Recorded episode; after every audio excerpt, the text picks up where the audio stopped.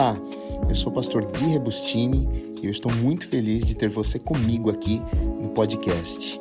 Que a palavra de hoje fale muito ao seu coração. Deus te abençoe. Hoje eu quero ler com vocês em Mateus, uh, capítulo 6, dos versículos 19 até o 24.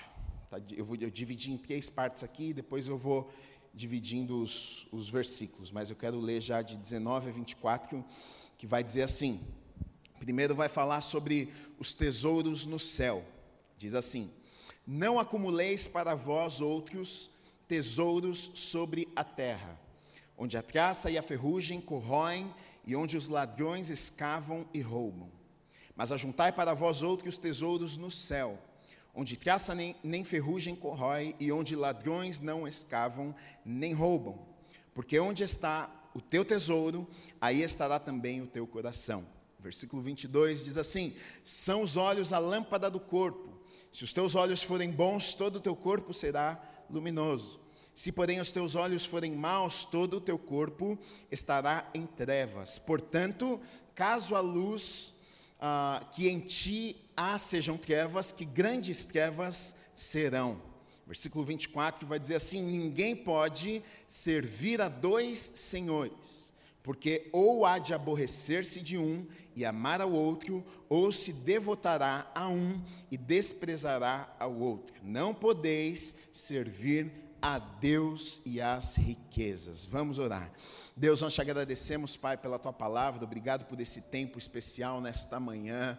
A minha oração é que o Senhor venha nos ensinar. A minha oração é que o Senhor venha trazer revelação da tua palavra aos nossos corações. Nós queremos aprender de ti, Pai. Nós queremos ter as nossas vidas impactadas e transformadas pelo Senhor, Deus, que não seja apenas um pouco mais de conhecimento da Bíblia, mas que seja a vida do Senhor em nós, que a gente possa receber revelação da tua palavra nesta manhã que traz transformação, que traz mudança, Pai. Nós não queremos sair deste lugar, nós não queremos sair deste encontro, Pai, da mesma forma que nós chegamos aqui nesta manhã Deus. Que a unção do Teu Espírito Santo esteja sobre as nossas vidas, sobre a minha vida, Pai, para que a gente possa consiga ouvir a Tua voz, Pai, e receber tudo aquilo que o Senhor tem preparado para as nossas vidas. Nós oramos, te agradecemos e te pedimos em nome do Senhor Jesus Cristo. Amém, amém e amém. Dá um glória a Deus aí, você que está aqui, você que está em casa. Glória a Deus, é bom ouvir um glória a Deus, mesmo que mais baixinho aqui, a gente já, já sente que a igreja está voltando. Glória a Deus. É, semana passada eu falei no capítulo, Mateu, de, é, no capítulo 6 de Mateus, eu li dos versículos 1 a 18, e basicamente o que Jesus estava falando era da vida religiosa ah, secreta, na verdade, de um cristão. Vai, Jesus estava falando a respeito de oração, ele falou a respeito de jejum, ele fala a respeito de ser generoso, de doar, né? ele fala das atividades que um cristão ele, ele tem e que na verdade não, não necessariamente é público, as pessoas não veem, ela pode fazer ah, na casa dela, é o particular dela com Deus. Né? E aqui, dos versículos 19 a 24, e até um pouco mais, na verdade eu dividi, eu quero terminar semana que vem, ah, Jesus vai falar, na verdade, da vida pública do cristão, daquilo que nós fazemos ah, e até que as pessoas podem ver e as pessoas podem, podem enxergar nas nossas vidas. Né? O que muitas vezes as pessoas até se confundem e elas pensam que elas podem separar a vida religiosa da vida secular, vai, vamos dizer assim. Tem pessoas que têm a falsa ideia e que pensam, não, é, eu tenho a minha vida com Deus e a minha vida religiosa é, são aos domingos, às terças, quando tem um encontro de quinta e de sexta eu estou lá e é uma bênção, mas Gui, de segunda a sexta é a minha vida secular, eu tenho o meu trabalho que é secular, eu sou um doutor, eu sou um médico, eu sou um advogado, e muitas pessoas pensam que elas podem ah, separar o que é religião, aquilo que, é, que ela considera religioso na vida dela, aquela que ela considera como aquilo que ela vive para Deus e aquilo que é secular. Não, o meu trabalho é o meu trabalho, não tem a ver com Deus, o que eu faço de segunda a sexta-feira não tem a ver com Deus, ah, o meu dinheiro, na verdade, não tem a ver com Deus, tem a ver com o meu trabalho, e o que Jesus, na verdade, vai ensinar e o que Jesus vai falar com essas pessoas é que isso não existe, não existe esta distinção, não existe esta separação, não tem como, não tem como eu falar assim: olha, eu sirvo a Deus aos domingos e durante a semana eu, eu, eu sirvo, sei lá, outro Deus, porque não tem nada a ver com Deus. Eu, eu trabalho, eu faço outras coisas, eu tenho a minha vida secular. É contra isso, na verdade, que Jesus estava tentando ensinar e falar com aquelas pessoas, porque o que ele está dizendo, olha, não tem como você servir a Deus se você não servir a Deus todos os dias e em todas as áreas da sua vida. Não tem como você separar, não tem como você pensar, não, isso aqui faz parte da religião, isso aqui faz parte do meu relacionamento com Deus, eu oro, eu jejuo, eu sou generoso, mas nessa área aqui da minha vida, no meu trabalho, nos meus negócios, é outra história, Gui, é outra questão. Isso aqui é secular, isso aqui não tem nada a ver com Deus. E Jesus vai contra isso, e na verdade, em outros lugares da Bíblia, a gente vai ver que ah, isso aqui é falado diversas vezes, por exemplo, em 1 Coríntios 10, 31 diz assim: Portanto, quer comais, quer bebais, ou façais outra coisa qualquer, fazei tudo para a glória de Deus. Colossenses 3,17 diz assim: E tudo o que fizerdes, seja em palavra, seja em ação, fazei-o em nome do Senhor Jesus, dando por ele graças a Deus Pai. O que Jesus está tentando falar e ensinar aquelas pessoas é que não tem como um crente ser crente um pedaço da vida dele tudo que nós fazemos, nós fazemos para servir e para agradarmos a Deus. Seja no nosso trabalho que nós chamamos de secular, seja na faculdade, seja em qualquer lugar, nós fomos chamados para manifestarmos a glória de Deus. Nós somos cristãos em todos os lugares. Tudo o que nós fazemos, nós fazemos para servirmos a Deus. E isso aqui é maravilhoso, queridos, porque quando a gente compreende isso aqui, tem muitas pessoas que têm a falsa ideia de que a vida com Deus dela é simplesmente na igreja, vida com Deus dela é simplesmente nos momentos, nos encontros que elas têm dentro da igreja, ou numa reunião, numa casa, numa célula, onde elas vão cantar, onde elas vão adorar. Não, aquele é um momento espiritual. Momento espiritual nas nossas vidas, para quando nós servimos a Deus, são todos os dias, todas as horas, todos os minutos. É espiritual, pode ser espiritual jogar bola, é espiritual nós comermos num restaurante, é espiritual espiritual também quando a gente passeia com os filhos, porque tudo que nós fazemos, nós fazemos para glorificar o nome do nosso Deus. Não existe distinção, não existe separação. Não, isso aqui eu vou fazer para agradar a Deus, isso aqui é, eu, eu, eu, vou fazer, agora esse aqui é secular, esse aqui eu estou servindo a Deus, aqui não, não tem como. Se você serve a Deus, se você serve a Deus de todo o coração, tudo aquilo que nós fazemos é para adorarmos, para engrandecermos, para honrarmos o nome do nosso Deus, seja no seu trabalho, seja na tua casa, seja nos teus relacionamentos, e quando nós entendemos isso, queridos, a gente passa a viver a, a vida de uma forma diferente. A gente entende que tudo o que nós fazemos, nós não estamos fazendo para homens, nós estamos fazendo para Deus muda a forma que a gente enxerga a vida. Nós não estamos fazendo, olha, eu, eu tenho um chefe que ele é mau, mas você não está fazendo para o teu chefe. Você está fazendo para Deus, porque tudo que eu faço, eu faço diante de Deus.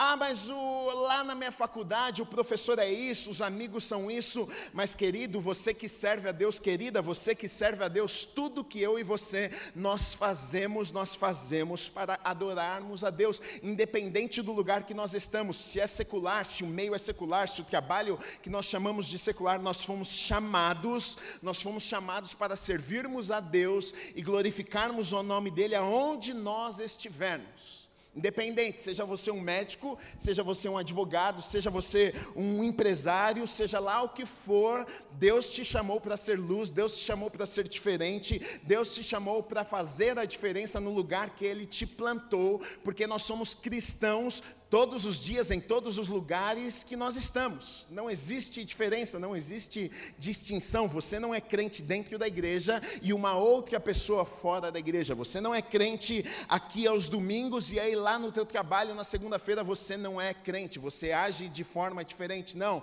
nós agimos da mesma forma. Nós somos as mesmas pessoas em todos os lugares, todos os dias, porque na verdade nós fazemos para Deus e não para homens. É esse entendimento que Jesus estava tentando trazer aquelas pessoas e ele usa, na verdade, alternativas. Ele, ele coloca aqui três alternativas. Ele vai falar sobre dois tesouros, né? ele fala sobre terra e céu, tesouro na terra e tesouro no céu. Depois ele coloca duas condições físicas, ele fala sobre luz e trevas. Depois ele vai falar sobre dois senhores, Deus e riquezas. Depois, né, eu vou falar sobre semana que vem, ele vai falar sobre duas preocupações, que é conosco, com o nosso corpo, com o nosso dia a dia, com a provisão, com o sustento e com o reino de Deus. E na verdade, pelo fato de Jesus ter colocado aqui alternativas, ele já quer dizer o seguinte: eu e você podemos escolher. Se existem alternativas, se existem escolhas, nós podemos tomar a decisão para que lado nós vamos seguir. Então, na verdade, nas nossas vidas a gente precisa entender que não é Deus que faz todas as coisas, não é Deus que move os nossos pés muitas vezes. Nós temos princípios, nós temos verdades, nós temos a palavra de Deus, mas os passos nas nossas vidas, escolhas que são feitas nas nossas vidas, Deus não escolhe por nós. Eu e você precisamos escolher, eu e você precisamos tomar decisões, eu e você precisamos alinhar os nossos corações com as verdades da palavra de Deus. Nós temos escolhas escolhas, nós temos alternativas. Deus, pelo fato de Ele ser bom e nos amar, Ele nos deu o poder da escolha, o livre arbítrio. Pessoas, algumas pessoas não entendem isso, mas imagina só, será que seria amor se Deus tivesse construído um monte de robozinhos e falado, vocês vão me amar e não tem jeito, vocês vão ter que me amar? Deus não quis isso, Ele quis que eu e você nós escolhêssemos. Você pode escolher viver para Deus, você pode escolher andar com Deus ou não. A escolha é minha e a escolha é sua. Então Jesus vai falar sobre algumas alternativas aqui. E a primeira que ele cita é a questão ah, dos tesouros. Né? Ele diz lá, 19 a 21, Não acumuleis para vós outros tesouros sobre a terra, onde a traça e a ferrugem corroem, e onde ladrões escavam e roubam, mas ajuntai para vós outros ah, tesouros no céu, onde traça nem ferrugem corroem, e onde ladrões não escavam nem roubam, porque onde está o teu tesouro, aí estará também o teu coração. Primeiro ponto aqui, a primeira questão que Jesus vai tratar, ele, ele, ele vai falar um pouquinho da, da durabilidade dos bens. Ele vai falar: olha, existem dois tesouros, um passa e um não passa. É o primeiro ponto que me chama atenção aqui é que Jesus tenta mostrar para aquelas pessoas. Eu acho que ele, ele, ele fala isso justamente para tornar até a alternativa mais fácil. O que é que você vai escolher? Se eu te falar assim, olha, isso aqui, eu vou, eu vou te dar dois, dois, duas placas, por exemplo, de ouro, essa aqui, daqui 10 anos, ela dissolve, essa aqui não dissolve, essa aqui você vai ter para o resto da tua vida. O que é que você vai escolher? Seria fácil de eu e você nós respondermos. Eu responderia, pô, eu vou ficar com aquela que não termina, aquela que não acaba. Então, acredito que Jesus já de forma intencional, ele fala isso aqui para aquelas pessoas, já para que as pessoas pudessem fazer a escolha certa, né? Olha, é, tem um tesouro, tem um bem que vocês conseguem ajuntar, que vocês conseguem juntar, que vocês conseguem trabalhar, e estes bens são colocados aqui nessa terra. Vocês vão viver com estes bens, mas é só durante um tempo. Mas tem outro bem, tem outro tesouro que vocês ajuntam, e este tesouro que vocês ajuntam e é lá no céu, este tesouro não tem fim, ele ele não acaba, ele não corrompe, não tem como um ladrão vir e roubar, não tem como alguém vir e tomar de vocês e roubar e vocês ficarem sem. E Jesus está dizendo: agora o que nós ajuntamos aqui na terra eh, se corrompe, o ladrão pode vir e pode roubar. Na verdade, nós, como a, a palavra de Deus nos diz, olha, Jó disse, né, nós, nós viemos nu, nós vamos partir nu, de nada nós vamos levar aqui dessa terra, e, e muitas vezes nós colocamos o nosso coração, nós colocamos a, a nossa força, tudo que nós temos naquilo que faz parte dessa terra e nos esquecemos de valorizar aquilo que faz parte do reino de Deus.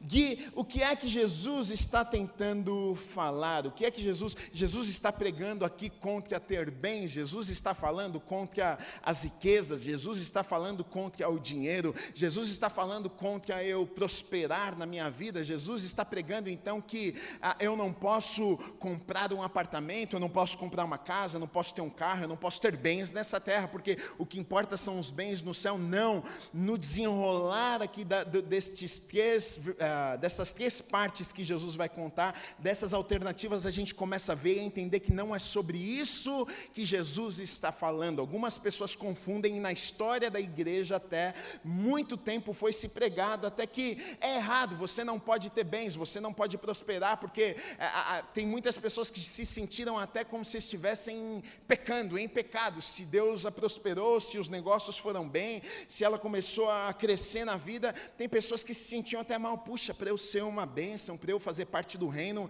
eu não, eu, eu não posso ter bens, a Bíblia diz que os bens dessa terra aqui, ah, eles se corrompem, o importante é eu, ter, é eu ter bens no céu, mas não é sobre isso que Jesus estava falando, na verdade Jesus estava falando sobre o foco, aonde nós colocamos os nossos corações, o que é que nós valorizamos, né?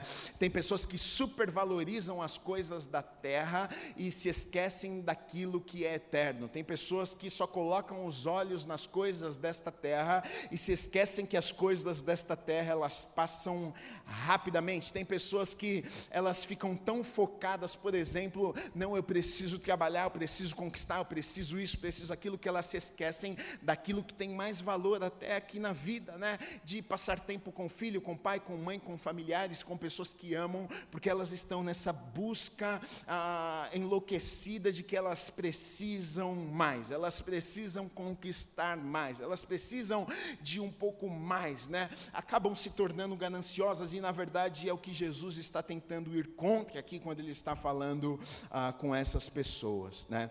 Ah, no versículo 19 diz assim: Os tesouros sobre a terra, a traça e a ferrugem corroem, os ladrões escavam e roubam. Né? Então eu coloquei: não se engane, não deixe que as coisas roubem ah, o seu coração. O que seria juntar tesouros na terra? Ah, eu coloquei, acho que o caminho mais fácil para termos essa resposta é descobrirmos o que ele não estava proibindo antes. Aí eu coloquei alguns pontos aqui, o que Jesus não estava proibindo. Por exemplo, não há maldição alguma, são coisas que muitas vezes a gente não fala e precisamos saber. Não há maldição alguma em adquirir bens materiais. Se fosse assim, todo homem de Deus na Bíblia seria pobre e não teria nada. Você vai ver homens e mulheres que foram abençoadas, bem-sucedidas, extremamente bem-sucedidos na Bíblia, e a bênção de Deus estava sobre a vida deles. A gente vê, por exemplo, Abraão, ah, Deus o abençoou de tal forma que ele tinha tantas coisas, tanto gado, tanta coisa que teve que dividir. Ele e o sobrinho Ló, eles tiveram que dividir porque estava tendo briga de tanta coisa que tinha terra, eles não estavam conseguindo, conseguindo, o espaço era pequeno demais, eles têm que dividir. Abraão fala: Olha, Ló, escolhe uma terra para você seguir, a gente vai se dividir porque não está dando para a gente conviver junto. A gente vê homens e mulheres de Deus na Bíblia que Deus abençoou. Então, o erro não está no fato de você adquirir um bem, de Deus abençoar a tua vida e de você ser próspero materialmente falando. Não é errado economizar para dias piores.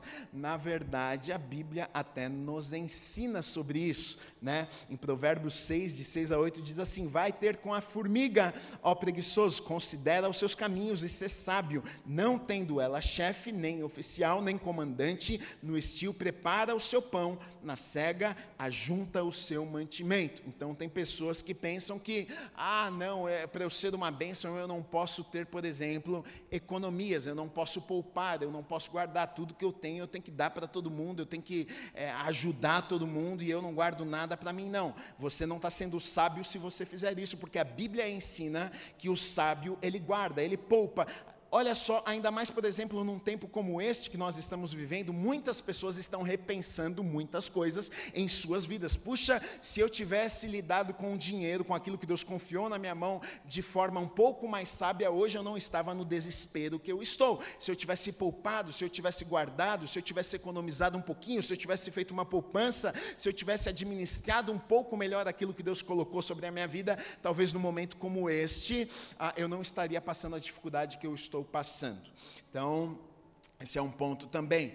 Ah, outra coisa, olha o que diz em 1 Timóteo 5,8: Ora, se alguém não tem cuidado dos seus, e especialmente dos da própria casa, tem negado a fé, e é pior do que o descrente. Olha a responsabilidade sobre o homem de Deus. Nós temos responsabilidade de cuidar dos nossos, dos nossos familiares. É uma responsabilidade que Deus colocou sobre as nossas vidas. Então, como é que nós vamos fazer isso se nós não temos provisão, se nós não, não recebermos, se nós não trabalharmos? Né?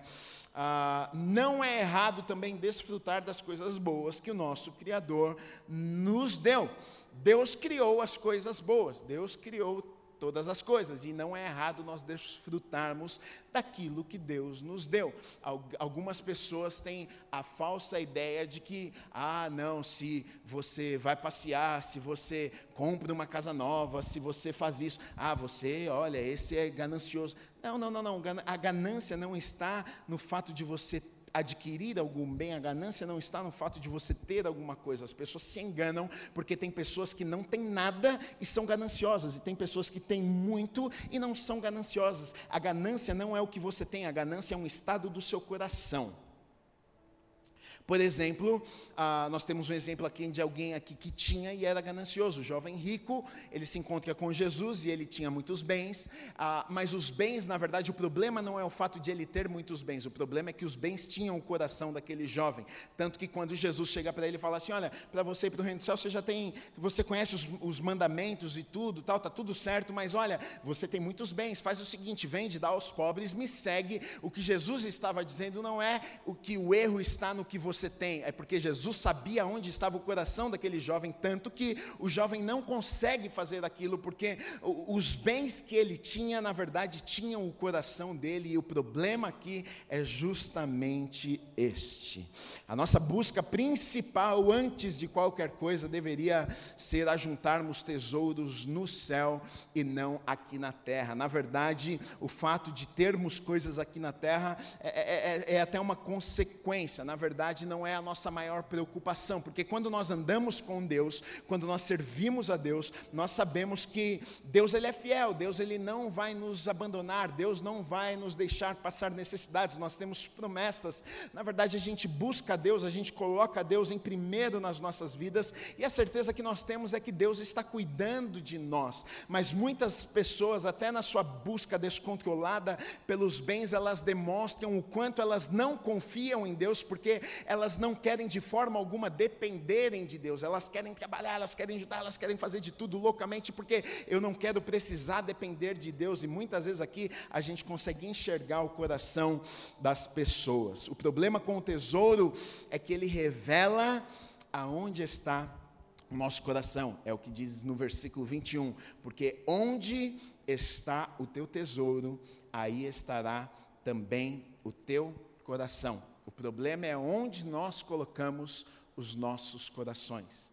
O problema é onde está o nosso foco. O problema é, é, a busca da nossa vida, é o anseio que nós temos nos nossos corações. Não é errado você querer prosperar, não é errado você querer e ter o desejo de, de, de, dar aos seus filhos, por exemplo, uma vida boa, de dar um bom estudo, não é errado nada disso. O problema é onde nós colocamos o nosso coração, qual é o objetivo das nossas vidas, a, qual é o anseio dos nossos corações. E a Bíblia vai dizer que aonde está o nosso tesouro, ali está o nosso coração. E aí Jesus segue dizendo o seguinte: são os olhos a lâmpada do corpo, se os teus olhos forem bons, todo o teu corpo corpo será luminoso. Se, porém, os teus olhos forem maus, todo o teu corpo estará em trevas. Portanto, caso a luz que em ti há sejam trevas, que grandes trevas serão.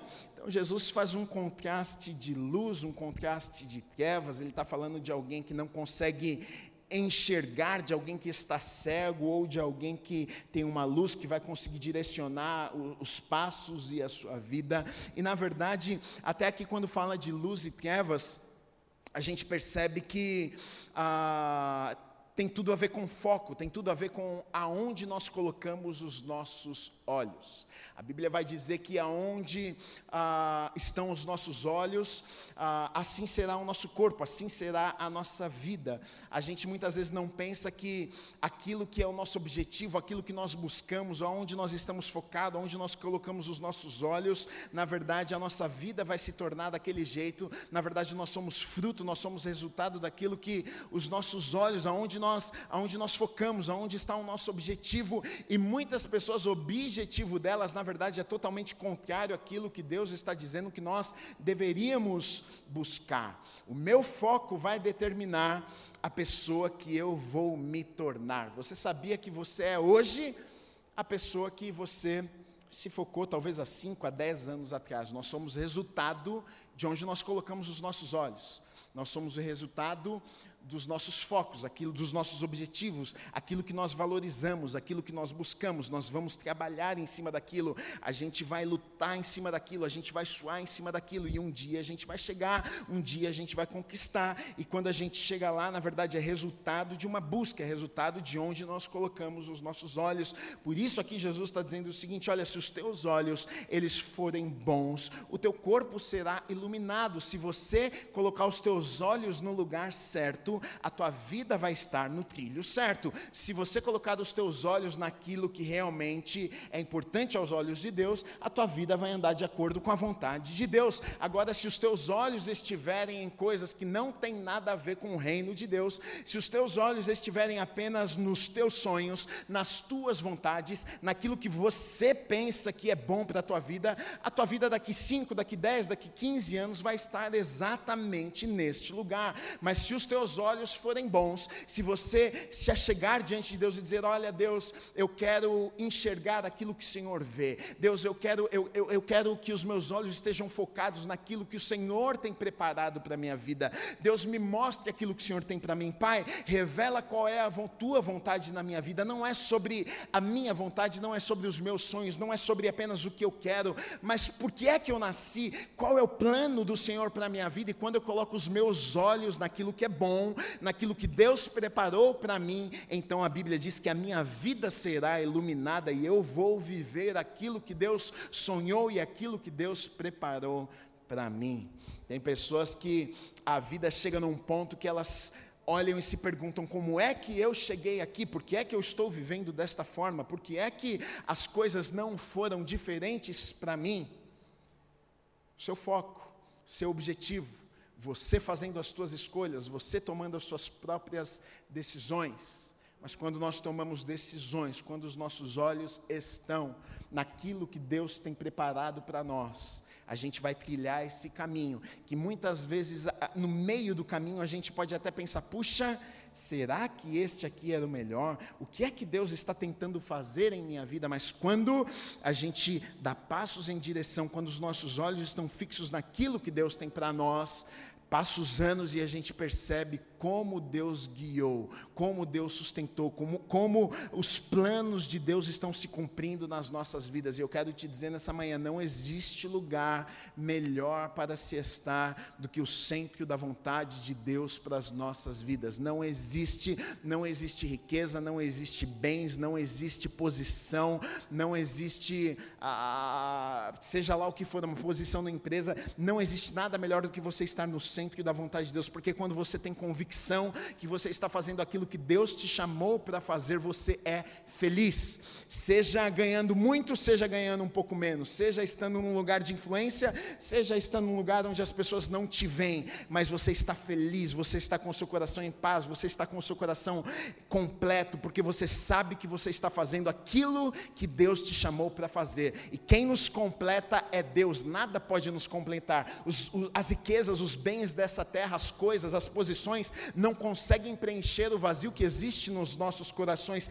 Tanto que nós vemos empresários, a gente vê pessoas que são influentes, pessoas com poder, deprimidas, se suicidando, se matando, se destruindo, as famílias rompendo, coisas terríveis acontecendo. Por que é que isso acontece no meio destas pessoas? Porque as pessoas chegam à conclusão que os bens, a riqueza, poder, uma posição não pode completar o vazio que existe dentro do coração. Esse vazio só pode ser completo quando nós estamos no centro da vontade de Deus, fazendo aquilo que Deus nos chamou para fazermos, e então Deus nos completa, Deus nos deixa realizado, Deus enche os nossos corações de alegria e de paz, e é sobre isso que Jesus está falando aqui também. Então, o que é que você tem prestado atenção? Aonde você tem colocado os teus olhos?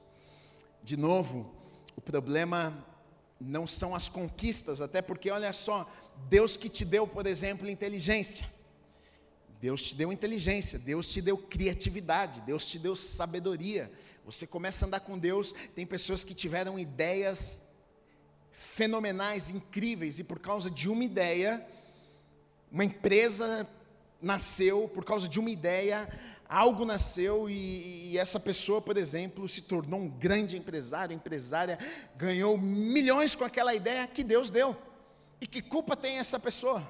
Deus deu uma ideia, Deus deu uma criatividade, ela trabalhou em cima daquilo e prosperou e foi abençoada. E meu Deus, agora eu estou em pecado porque Deus me abençoou, não. Aquilo que nós temos foi Deus que nos deu. Deus nos deu inteligência, Deus nos deu capacidade para criarmos, Deus nos deu sabedoria, né? Ele nos chamou para influenciarmos, para impactarmos mesmo o mundo. A igreja, eu acredito que até antigamente tinha a ideia de que a igreja precisava ser capacho, a igreja, ela precisava ser, né, o povo tudo lá sofrendo, ah, quem sofre é quem vai para a igreja. Não, eu acredito que Deus quer levantar uma igreja e quer colocar pessoas em pontos estratégicos estratégicos, Deus quer levantar realmente empresários, homens de Deus, até porque como é que a obra de Deus vai ser mantida? Como é que se mantém, por exemplo, a, a missionários, missionários que estão lá pregando o evangelho, levando o nome do Senhor lá no meio do mato, precisa de alguém para financiar essa obra, precisa de algum empresário que ganha dinheiro, que tem dinheiro de sobra para falar, pode ficar tranquilo que eu pago a conta de 50 missionários, e é exatamente isso que acontece no reino de Deus, e o reino de Deus vai sendo expandido,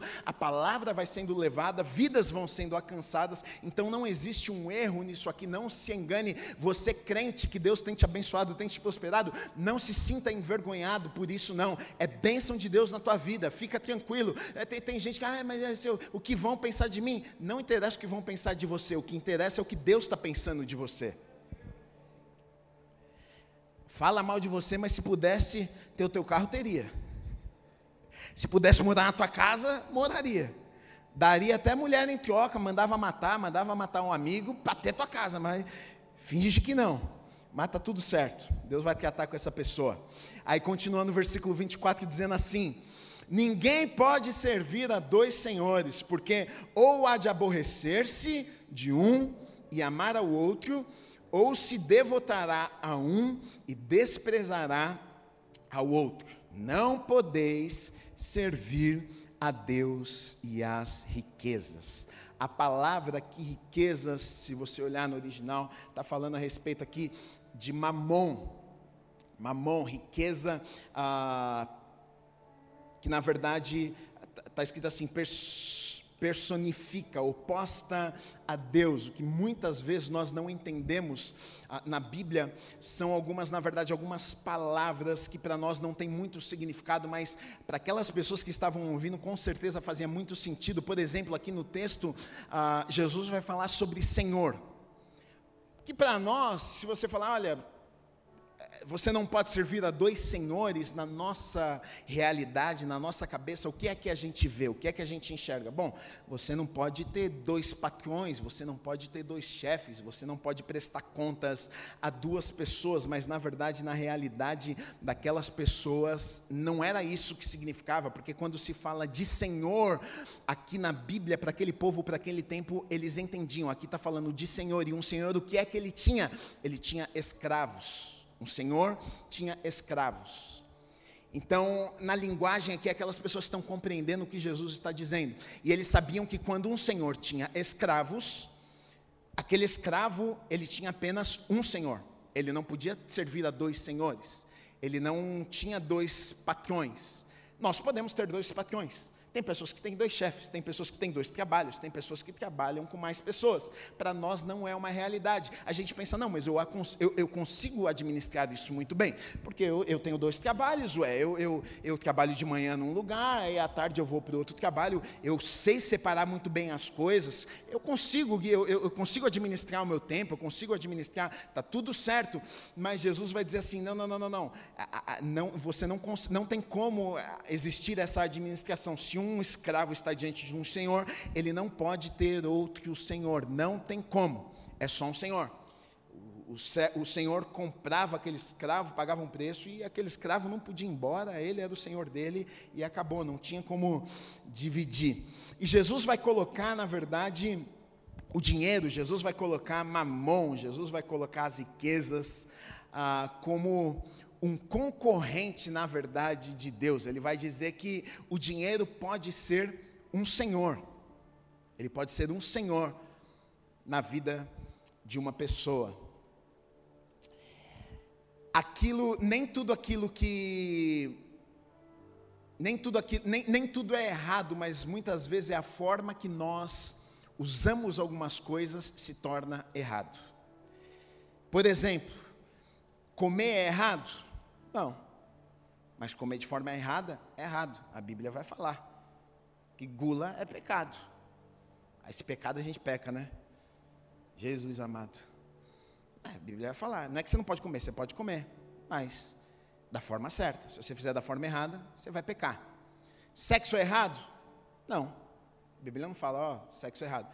Mas se usado da forma errada, se torna errado. No tempo errado, é errado. Mas não que a prática em si seja errada. Da mesma forma, a riqueza, os bens são errados? Não. Mas se usado e se colocado no lugar errado nas nossas vidas, se torna errado.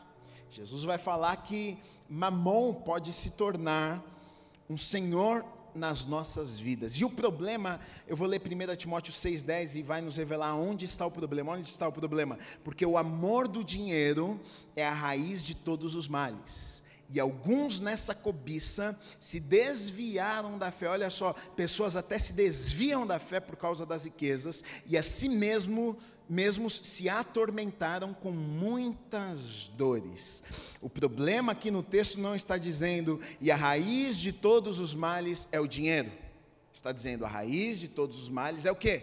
O amor ao dinheiro. O problema não está no dinheiro. O problema é como eu me relaciono com o dinheiro. O problema é o sentimento que eu tenho com o dinheiro. O problema é o amor ao dinheiro. O problema não está no dinheiro em si, e sim no amor ao dinheiro, como eu disse para vocês. E não precisa ter dinheiro para sofrer desse problema aqui, porque está cheio de gente que não tem dinheiro, mas ama dinheiro. Faria de tudo, passaria por cima de um milhão de pessoas, é, quebraria princípios da palavra de Deus, faria tudo de errado para conseguir. Tem dinheiro. E não tem dinheiro, mas ama o dinheiro. E tem pessoas que têm dinheiro, mas a forma que lidam com o dinheiro, o dinheiro não é senhor na vida daquelas pessoas, na verdade, o dinheiro é servo na vida daquelas pessoas. O dinheiro veio para servir, não para ser senhor na vida destas pessoas. E tem que ser assim na minha vida e na sua vida também. Agora, o que é que eu faço, Gui? Porque pode acontecer, eu não vou pregar aqui, não é essa teologia da prosperidade, não, de que todo mundo vai ficar rico. Não, porque não é todo mundo vai ficar rico. Se todo mundo ficar rico, não tem como. Porque como é que tem, uh, você tem uma empresa, como é que uh, vai ter outras pessoas trabalhando, ganhando um pouco menos lá? Não é todo mundo que vai ficar rico. Mas, mas se você ficar rico, se você ganhar muito dinheiro, se você adquirir bens, como é que você vai lidar com isso? É, é um assunto, queridos, que a gente não fala muito, mas precisa ser falado porque está cheio de gente na igreja que começa a ser abençoado, Deus prospera e a pessoa não sabe nem o que faz. A gente precisa falar para essa pessoa o que a Bíblia diz a respeito disso aqui. Quem quer ser abençoado aí? Oh, glória! Me escolhe, Deus!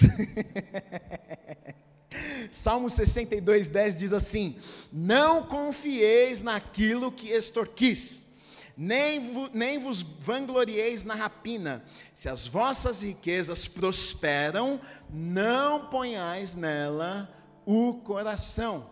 Olha o que o salmista está dizendo: se as tuas riquezas prosperam, não coloque nelas o teu coração. Se fosse errado ganhar dinheiro, o salmista diria o seguinte: se, se, os, se as tuas riquezas prosperam, pega tudo e joga fora. Mas ele não diz isso. Pega tudo, abre o lixo, faz uma fogueira com o seu dinheiro, porque esse negócio vai te levar para o inferno. Não, ele não fala isso. Ele fala: não coloca nesse negócio o teu coração. Se Deus te abençoar, se a tua riqueza aumentar, se você prosperar, se as coisas derem certo na tua vida, se a tua empresa crescer, olha, tudo bem, mas não coloca o teu coração nesse lugar aí, porque aí você vai se dar mal. A Bíblia, olha só, quando, quando uma pessoa ela coloca o seu coração nas coisas desta terra, quando ela coloca o coração nos bens, nas coisas materiais, as pessoas se tornam avarentas. Sabe o que é isso? Uma pessoa avarenta é aquela que não é uma pessoa que tem bens, mas é aquela que os bens a tem.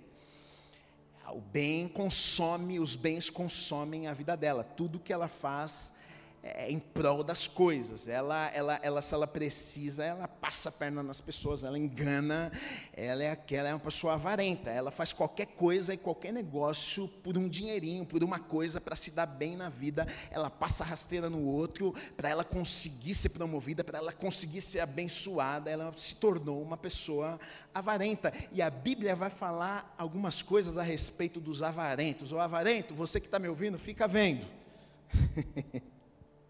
Colossenses 3,5 diz assim: Fazei, pois, morrer a vossa natureza terrena, prostituição, impureza, paixão, lascívia, desejo maligno e olha só, e a avareza, que sabe o que, que é? Idolatria.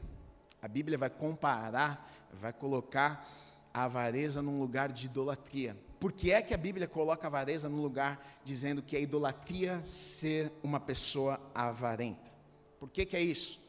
Porque, como Jesus disse, o dinheiro, a riqueza, ela pode se tornar um senhor. E senhor, o que é, o que, é que um servo faz diante de um senhor? Ele, ele presta culto, ele adora, ele se rende. Então, o que está dizendo é, é, é o seguinte: o avarento, ele tem como senhor da sua vida o dinheiro. E não tem como nós termos dois senhores, não tem como nós servirmos a dois senhores. Ou eu sirvo a Deus, ou eu sirvo a Mamon. Em Mateus 13, no versículo 7, diz assim: está falando lá no. no, no, no é, é, aquele texto a respeito do. A parábola do semeador, que está falando sobre as sementes que vão cair nos solos. Aí no versículo no capítulo 13, no versículo 7, diz assim: Outra semente caiu entre os espinhos, e os espinhos cresceram e a sufocaram. Ok. Aí no versículo 22 vai trazer a explicação. Vai dizer o seguinte: E o que foi semeado entre os espinhos é o que ouve a palavra. Porém, os cuidados do mundo e a fascinação das riquezas sufocam a palavra e fica infrutífera. Olha só o que o texto está dizendo nessa parábola que Jesus está ensinando que a, a, a, riqueza ela tem o poder, se não for colocada no lugar certo, ela é como um espinho que ela vem sufocar a semente, que é a palavra de Deus que foi colocada nas nossas vidas e no nosso coração, que no texto vai dizer que o, o solo é o nosso coração, a semente é a palavra que cai nesse solo no nosso coração, mas a fascinação com os bens, a fascinação com a riqueza, com as coisas deste mundo, são como espinhos que na verdade vão vir e vão sufocar sufocar esta semente, e se eu e você não arrancarmos estes espinhos, chega ao ponto de sufocar, e, e, e aquela semente que foi lançada, aquela semente que foi plantada, na verdade perde a eficiência, perde a eficácia, na verdade é, é, é jogada fora, perde ah, tudo aquilo que poderia causar, ah, frutificar nas nossas vidas, não acontece porque foi sufocada pelos espinhos, e é isso que as riquezas podem fazer nas nossas vidas muitas vezes a riqueza pode sufocar aquilo que Deus colocou nos nossos corações, os princípios e a palavra de Deus, se for colocado no lugar errado. Dinheiro para nós que servimos a Deus deve ser servo e não senhor. ele vem para servir. Deus vai nos abençoar? Vai nos abençoar, eu creio nisso. Mas não é para servir, as, não é, não é para ser senhor nas nossas vidas, é para ser servo. É para nos abençoar e para ser bênção também na vida de outras pessoas. No céu, a Bíblia diz que tem até rua de ouro. Agora, a gente pensa que, nossa, mas Deus é um esbanjão, né? Deus é, ai Deus, até rua de ouro no céu. E a gente tem até uma interpretação errada do que, de, quando fala a respeito do ouro no, no, no chão do céu, a gente pensa, pô, Deus está Deus está tirando onda, né? Falando que, pô, tá nos... Mas na verdade eu acredito que o significado é diferente do que a gente imagina muitas vezes. Diz lá em Apocalipse 21, 18, dizendo assim: a estrutura da muralha é de jaspe, também a cidade é de ouro puro, semelhante a vidro límpido. Então, isso aqui seria, na verdade, uma ostentação? Eu creio que não. Sabe o que Deus está tentando nos ensinar aqui? Aquilo o que as pessoas se matam aqui na terra para ter, aquilo que as pessoas fazem guerras, famílias fazem guerras, famílias brigam e nunca mais se falam por causa de ouro, por causa de bens, por causa de riquezas. Deus está dizendo o seguinte: olha, no céu, aquilo que vocês se matam para ter aí na terra, aqui no céu, vai ser algo que vocês vão pisar, é insignificante, não tem valor nenhum. Aquilo que vocês se matam, se destroem para ter aí na terra, aqui comigo, isso aqui não vale nada. Estar aqui no meu reino, isso aqui é insignificante, é tão bom, tem tanta coisa coisa melhor que isso aqui não vai representar nada, vai ter, a rua vai ser de ouro. Deus não está ostentando falando que vai ter rua de ouro, Ele está dizendo: olha, aqui é insignificante, que vocês estão se matando aí, aqui a gente vai passar por cima e vai andar, não vai dar nem bola, não vai dar nem valor, não vai nem valorizar. Provérbios capítulo 3, versículo 9 e 10. Na Bíblia, Deus vai nos fazer um, um, um pedido a respeito dessas coisas. Deus diz assim: honra ao Senhor. Deixa eu falar uma coisa para vocês. Eu não estou pregando sobre dízimo, sobre oferta, não quero te convencer de nada, não. Eu estou ensinando a palavra de Deus. É, e, e, eu estou seguindo aqui, não estou, porque tem gente aí, ah, de dinheiro, oh, meu Deus do céu, não é isso não. Vocês sabem que a gente está ensinando a Bíblia, a gente ensina de tudo, de bênção, de disso, aquilo, e a gente vai ensinar, se for mandar ensinar para dar, a gente vai ensinar também. Provérbios 3, 9 10 diz assim: honra ao Senhor com os teus bens, com as primícias de toda a tua renda, e se encherão fartamente os teus celeiros e transbordarão de vinho os teus lagares. Por que é que Deus pediu honra a Ele nas nossas finanças? A gente está construindo aqui algo. Por que é que Deus pede honra nas nossas finanças? Por que ele diz, olha, honra ao Senhor os teus bens, as primícias da tua renda? Por que, é que ele está pedindo? Por que, é que ele liga a honra com as finanças, com o meu dinheiro? Porque ele sabe que o dinheiro pode ser um senhor na minha vida. Então ele quer me testar e ele quer te testar. Quem que é? Quem que é o senhor na tua vida? São os teus bens, são as tuas riquezas, ou eu sou o Senhor da tua vida? Eu acho que um dos maiores testes na vida do crente é nós abrirmos a nossa mão para darmos alguma coisa. Porque quando nós fazemos isso, nós estamos dizendo para Deus: Isso aqui não é o meu Senhor, isso aqui não me controla. Eu sei que tudo que eu tenho, eu sei que as bênçãos que eu recebo vêm do Senhor. O Senhor é o Deus da minha vida, não é isso aqui que é o meu Senhor é difícil. Tem gente que pensa assim, ah, Gui, mas sabe o que, é? Quando a gente fala a respeito até de, de dízimo, de oferta, tem gente que pensa assim, ah, mas é porque eu, eu ganho mil reais, eu dar cem conto. Agora eu te pergunto uma coisa, e o cara que ganha um milhão? Ele dar cem mil, você acha que é fácil? Um pedacinho do coração dele vai junto. Mas é, é, não é que Deus quer o nosso dinheiro, vai lá, dá todo o teu dinheiro. Não é isso não. As pessoas se enganam pensando, Deus quer meu. Pastor, é que pilantra, está querendo o dinheiro do povo. Não, não, não, não. Deus não quer o meu, eu não quero o seu dinheiro. Deus, Ele quer testar o nosso coração com isso aqui. Por isso que Ele fala, honra o Senhor, dá, vai lá. Porque eu quero ver quem que é o Senhor da tua vida. Se eu sou o Senhor da tua vida, ou se é esse papelzinho aí que é o Senhor da tua vida. Porque quando vai mexer no nosso bolso, meu amigo, a gente mata e morre.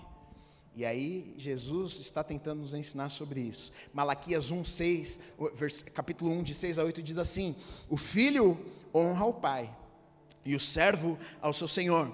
Se eu sou pai, onde está minha honra?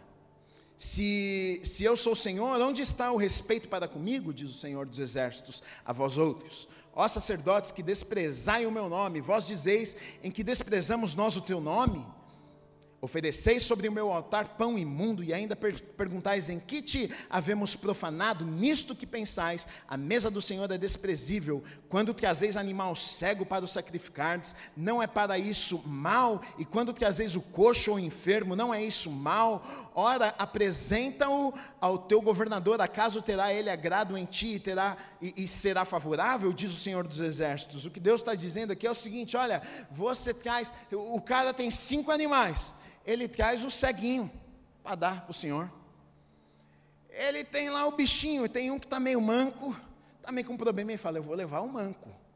É a mesma coisa quando na igreja faz, ah, vamos dar presente para o dia das crianças. Chega a boneca sem olho, sem pé, sem braço. Como é que você vai dar uma boneca dessa para outra criança, gente? A pessoa pega o pior que ela tem. Ela vai lá e ela pega o mais feinho, o mais estragado, o mais sujo. Não, esse aqui eu vou dar. É porque não presta mais, eu não uso mais, então vou dar. E é sobre isso que Deus está dizendo. É, é um pai não merece honra, eu não mereço honra. Como é que vocês me honram se vocês trazem estas porcarias dizendo que vocês me amam e vocês me honram? Pedido de honra é, na verdade, de Deus, não é me dar o teu dinheiro, não o pedido de honra de Deus, sabe o que é? É Deus está me chamando e te chamando e está dizendo: Olha, me coloca no lugar que eu preciso estar na tua vida. Não coloca nada acima de mim, nem os bens, nem as riquezas, nem nada. Não tem nada que pode ocupar o meu lugar na tua vida. E o dinheiro que o texto vai nos falar, na verdade, é um forte concorrente para mim e para você, para nós trocarmos a posição de Deus com as riquezas e com a fascinação que as coisas deste mundo podem nos trazer. Tem pessoas que Deus abençoa, tem pessoas que Deus prospera, tem pessoas que vieram do nada. E aí você vê, tem, tem, gente que a gente vê a mão de Deus mesmo. Tem gente que a gente vê, caramba, esse aqui Deus abençoou. Deus deu, Deus fez, Deus favoreceu. E a pessoa era fiel, amava a Deus, estava na igreja, era apaixonada, mas Deus abençoou tanto que agora a pessoa não tem mais nem tempo para Deus, porque agora um final de semana ela está na fazenda, um final de semana ela está na praia, outro final de semana ela está visitando o parente do outro lado do mundo, outra semana é, é, ela começa a inverter, ela começa a se esquecer do Deus que abençoou a vida dela, ela troca o Senhor de lugar, agora já não é mais Deus o Senhor da sua vida, agora agora são muitas coisas, eu preciso administrar muito bem, porque ah, eu cresci muito e aí as coisas passam a ser o Senhor na vida destas pessoas. E Jesus usa e ele contrasta, falando sobre terra e céu, sobre luz e trevas, sobre Deus e as, e as riquezas, e ele coloca a escolha, o poder da decisão na minha mão e na sua mão, para decidirmos quem é que vai ser o Senhor na minha vida, quem é que vai dar direção na minha vida? Aonde, em qual posição que eu vou colocar Deus na minha vida? Será que Deus está na posição de guiar os meus passos? Será que as decisões que eu tomo, eu tomo baseado na minha conta? Será que as decisões que eu tomo são decisões baseadas naquilo que eu tenho? Ou será que as decisões que eu tomo são decisões diante do altar? Será que eu oro para tomar as minhas decisões, mesmo que eu não precise de Deus, porque eu tenho dinheiro para fazer, mesmo que eu não precise de Deus, porque eu posso ir lá com as minhas próprias próprias mãos e forças e realizar aquilo que eu estou com vontade de fazer, mas quem é que é o Senhor na minha vida? A quem eu, eu, eu, eu presto contas, com quem que eu falo, quem eu peço direção, e é sobre isso que Jesus está falando com aquelas pessoas, porque tem pessoas que ah, muitas vezes invertem a posição e colocam outras coisas como Senhor da sua vida, e deixa eu dizer uma coisa para você, querida, querido, em, com muito amor no coração, se você você se encontra nessa posição hoje, ainda dá tempo de você consertar isso, porque o fim não vai ser feliz, o fim não vai ser bom. Pode ter certeza, você pode ter coisas, você pode se sentir poderoso, poderosa, você pode estar numa posição que você se sente que você não precisa de nada e de ninguém. Não, eu não preciso de ninguém, eu dou conta. Se eu ficar doente, eu posso pagar um melhor médico que tem em São Paulo. Se eu precisar de alguma coisa, eu tenho funcionários que vão me servir deixa eu te dizer uma coisa, eu acho que o tempo que nós estamos vivendo justamente mostra que na verdade nós não controlamos nada. Pode vir um vírus, pode vir uma praga, pode vir uma peste e roubar tudo aquilo que nós temos, mas quando nós temos o Senhor como Senhor das nossas vidas, querido, pode vir peste, pode vir praga, pode vir dia difícil, mas nós não somos destruídos, nós não somos abatidos, porque na verdade as nossas mãos estão na mão daquele que criou todas as coisas. Ele é o Senhor das nossas vidas. Ele é aquele que dá direção às nossas vidas. Ele é aquele que nos abençoa. Ele é a nossa provisão. Ele é o nosso sustento de todas as coisas. A nossa confiança não está na minha conta bancária. A minha confiança não está nos bens que eu tenho. A minha confiança está nele. Ele é o meu Senhor. Independente do que eu tenho e o que eu não tenho, eu preciso saber e ter convicção no meu coração que eu tenho promessas de Deus sobre a minha vida, eu tenho promessas de Deus sobre a minha família. Aconteça o que acontecer, eu sei que Deus vai cumprir a palavra dele sobre a minha vida.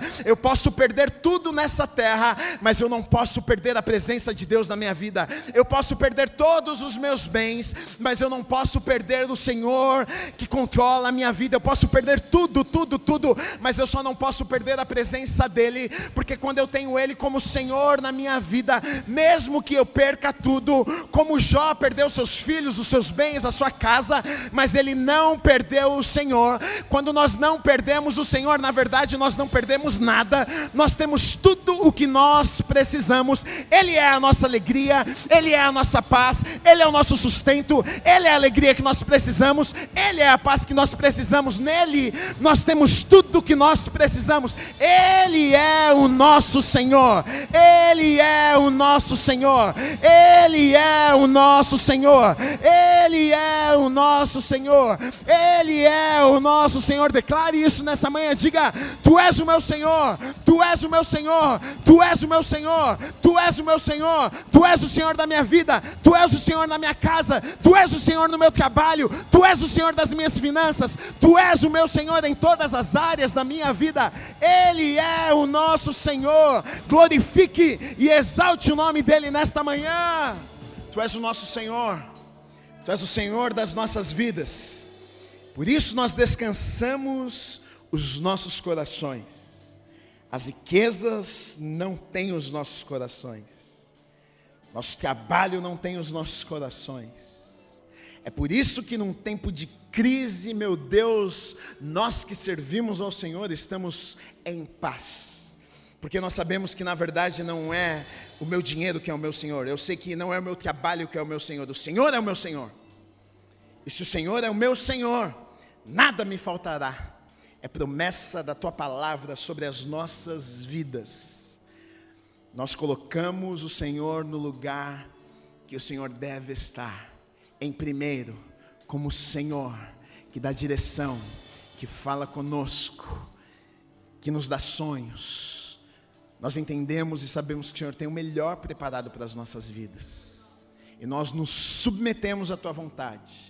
Nós nos submetemos ao teu senhorio para vivermos aquilo que o Senhor tem preparado para nós. Te agradecemos em nome do Senhor Jesus Cristo. Amém, amém e amém. Glória a Deus.